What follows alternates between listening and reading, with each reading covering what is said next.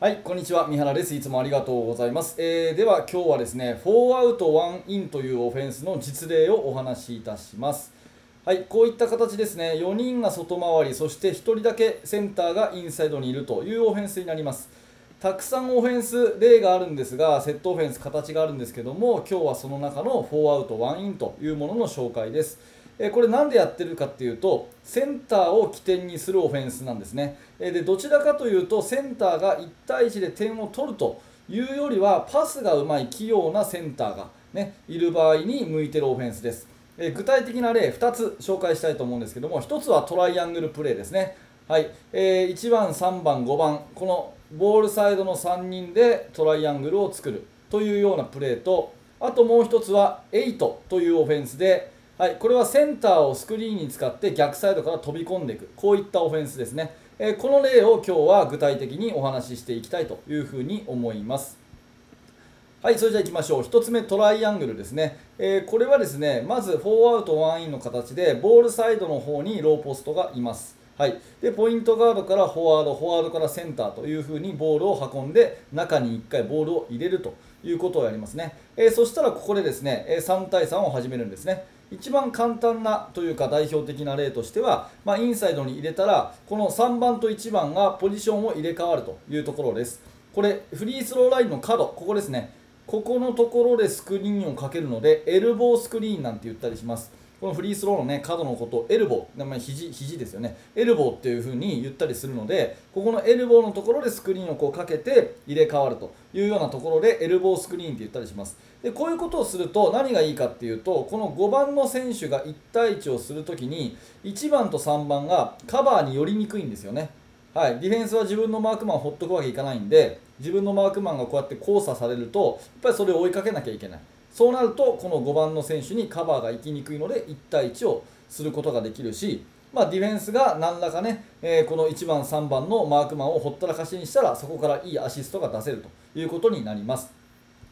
で1回外にこう出したらですね5番の選手は1回こう外にボールを出したらもう1回ポストアップしてください。はい、繰り返しポストアップをすると1回パスをこう出したらまたくださいっていう風にポストアップする。これリポストなんて言いますけどこれとっても重要なんですね。なんでかっていうとパスを返すとこうディフェンスは気を抜くんですよ。どうしても心理的にねボールを持たれてる時にポストで絶対守るぞって頑張ってね、え、力入れて膝曲げてディフェンスをしてるわけですね。それでふっとこうパスを返されるとああよかったじゃないですけどちょっと気を抜くんです絶対。でその時にもう1回はいっと押し込むとですね結構有利なポジションでボール取れたりするんで、えー、必ずこれインサイドの人は返したらもう1回リポスト、ね、これやってください、はい、それとですねボールが、まあ、逆サイドに展開をされて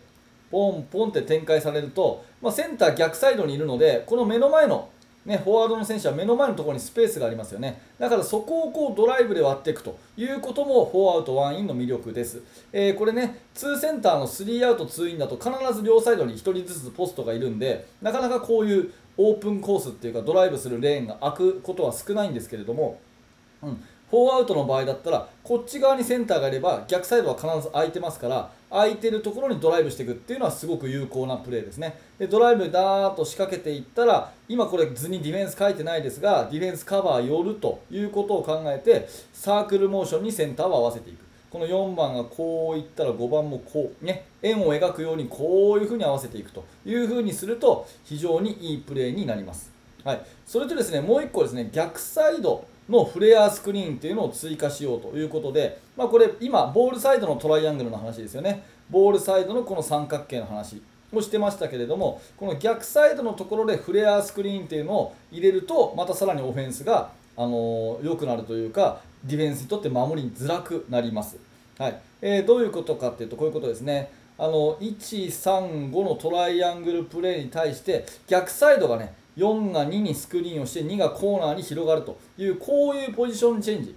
ね、下から上でに行くようなあのスクリーンのことをフレアスクリーンって言いますけど、まあ、こういうような逆サイドもモーションを仕掛けるということをするとさらにディフェンスは守りづらくなります。はい、でこんなね、えー、原則を使った4アウト1インですが、まあ、有名なプリンストンオフェンスっていうのがありますね。で私もあの本に書いてまとめてあの出版したりしてるんですけどプリンストンオフェンスっていうのはこの4アウト1インのオフェンスなんですよ。はい、でざっくりと説明するといちいちバックドアを入れるということなんですね。この4アウト1インで、えー、どういうことかっていうとこれセンターにまあこれ入れて最初に紹介した入れてここポジションチェンジエルボースクリーンのねこういう図ですよね。こういうのが普通のに対してプリンストンオフェンスの場合は3番がスクリーンに行ったら1番がねバックドアに抜けるということをするんですね。普通だったら45度に回り込むところを裏を抜けてゴール下に切れるということをプリンストンフェンスは対応します、はい、またあとですねフレアスクリーンについても普通だったらポジションチェンジをしてスクリーンを使った2番がコーナーでねはいボールくださいっていう風にしてコーナーからのシュートチャンスを伺うところをこれをですねプリンストンフェンスの場合は4番のスクリーンした選手がパッとバックドアにゴール下に入ると。いうこういうプレーを多用するんですね。まあ、プリンストンオフェンスって非常に奥が深いので当然これだけではないんですが、まあ、通称バックドアオフェンスって言われたりするぐらいにバックドアが多いというところの特徴は分かっていただけるかなと思います。はいえー、4アウト1インの代表的な例ということで、えー、トライアングルプレー、それから、えー、プリンストンオフェンスの本当にざっくりとですけども、え紹介をいたしました。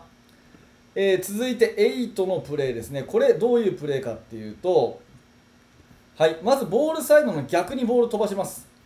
逆に飛ばします。センターがいない方ですね、こっちの方にボールを飛ばすと。そうしたら、この逆サイドの5番のセンターが3番にバックスクリーンをして飛び込むんですね。はい、これディフェンスからするとやっぱり一番気を抜くとこなんで逆サイドのボールから離れれば離れるほどディフェンスって気抜くじゃないですか。ボールは一生懸命守るけどボールの遠いとこ遠いとこはどうしても気を抜きがちになる。そこの心理的な強をついてバックあのバックスクリーンをかけるわけですね、えー、こういうふうに飛び込むとガチッと引っかかれば簡単にゴール下にパスが入るということになります。それからですね、えー、ガードのところも2番から4番にパスしたらポジションチェンジをしておくというようなプレーですね。はい。1番から2番2番から4番にパスを展開したらガードはポジションチェンジ。そしてセンターは逆サイドにバックスクリーンということです。でもしこれがボールが入らなかったらまたですねボールを逆サイドに振ります。ね。左サイドから右サイドにポンポンポンというふうにねパスを飛ばしていって今度は3番が4番にバックスクリーンというふうにするんですね。なので、えー、345の選手が8の字にずっと動くと。イメージとしてはこんな感じですね。345がずっと8の字に延々と動いていくと。いうようなところが、まあ、この8オフェンスというものの名前の由来ですね。これも昔からあるんですけれども、すごく有効なプレーなので、えー、背が小さい、まあ、センターがそんなにね得点能力がないけどもパスがやっぱりうまいというチームだったらとっても効くんじゃないかなと思います。特にこのバックスクリーンがね特に効くんですよ。非常にバックスクリーンがあのよく効くということで、はい。えー、ボールが逆サイドにある時の裏側のサイドこっち側のサイドってやっぱりディフェンス気抜くんでここでね視野の後ろから背中からスクリーン来られるとなかなか守れないんでガツンガツンと引っかかってスクリーンになるということがよくありますので、えー、もしよかったらこれあなたのチームでやってみてください。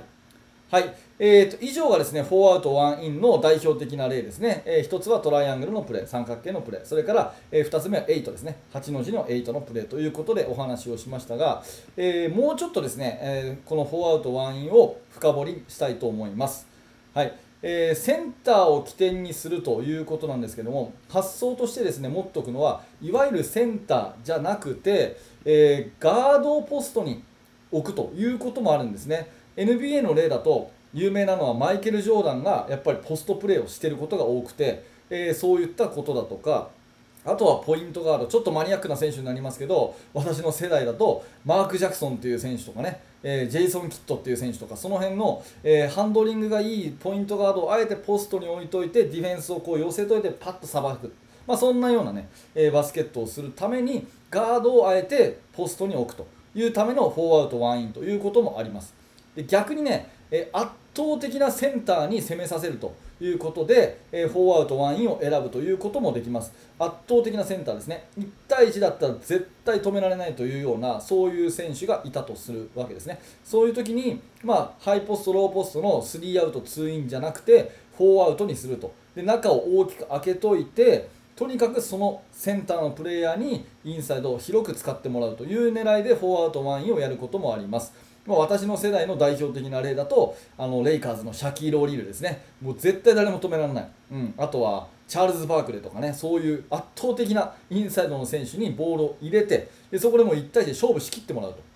うん、でディフェンスが収縮したら外で構えている味方にパッとパスさばいてもらってスリーポイントを打たす、まあ、そういうようなね、えー、ために4アウト1やることがあります。はいえー、じゃあ、4アウト1のデメリット何かっていうと、これやっぱりね、リバウンドに行きづらいってことなんですね。はい、あの外に4人広がっちゃってるんで、なかなかリバウンドに行けなかったりします。はい、それからドライブしにくいっていうのも意外な盲点で、これはですね、えーと、4アウトなんで、外回りが4人いるんで、結構この間が狭いんですよね、ギャップっていうんですけど、一人一人の間隔、ギャップが非常に狭いので、ドリブルドライブがしづらいということになります。でもね、えー、最近流行りのドリブルドライブモーションっていうオフェンスがありまして、まあ、それはですね、えー、2ギャップっていう風に広げるんですね。通常のこういうあの等間隔のね大体5メートルぐらいの距離じゃなくてこの4番と3番はウイングじゃなくてコーナーまで降りるとで1、2番のガードもとにかく広がるということでダブルギャップ、2ギャップにして距離感を2倍にしてねそこをドライブで割っていくというようなオフェンスも最近あるので、まあ、それもねまた1つの、えー、オフェンス4アウト1インの可能性かなっていうふうに思っています。はい、それじゃあですねまとめに入りましょう。はい、えーと、4アウト1インセンターを起点にするオフェンスです。えトライアングルプレー、そして8カットのプレー、この2つがま代表的な例として紹介をしました。えデメリット何かっていうと、ちょっとリバウンドに行きにくいよというのと、あとギャップを広げない限りはドライブしにくいので、えまあ、その辺のね、取捨選択をして、えあなたのチームに生かしてくださいというお話です。はい、ありがとうございました、えー、このチャンネルではいつもこのような感じで、えー、バスケットボールの悩み解決になるようなお話をさせてもらってます、えー、もし何らか役に立ったということであればぜひこのバスケの大学に入学をしてください、え入学の方法は簡単、えチャンネル登録をクリック、ね、するだけですので、えー、ぜひチャンネル登録をしていただいて、えまた次の動画を楽しみにしていただけるととっても嬉しいです。はい、そしてですね下の説明欄のところにクリックするとねダーッと文字が出てくる説明欄のところに、え私が書いてるブログとかツイッターとか他のリンクもありますのでぜひそちらの方も遊びに来てください、えー、結構ブログ書くの好きでですね、あのー、毎朝命を込めて書いていますので、えー、ぜひそちらも読んでみてください。はい、えー、最後までご視聴ありがとうございました。三原学でした。それではまた。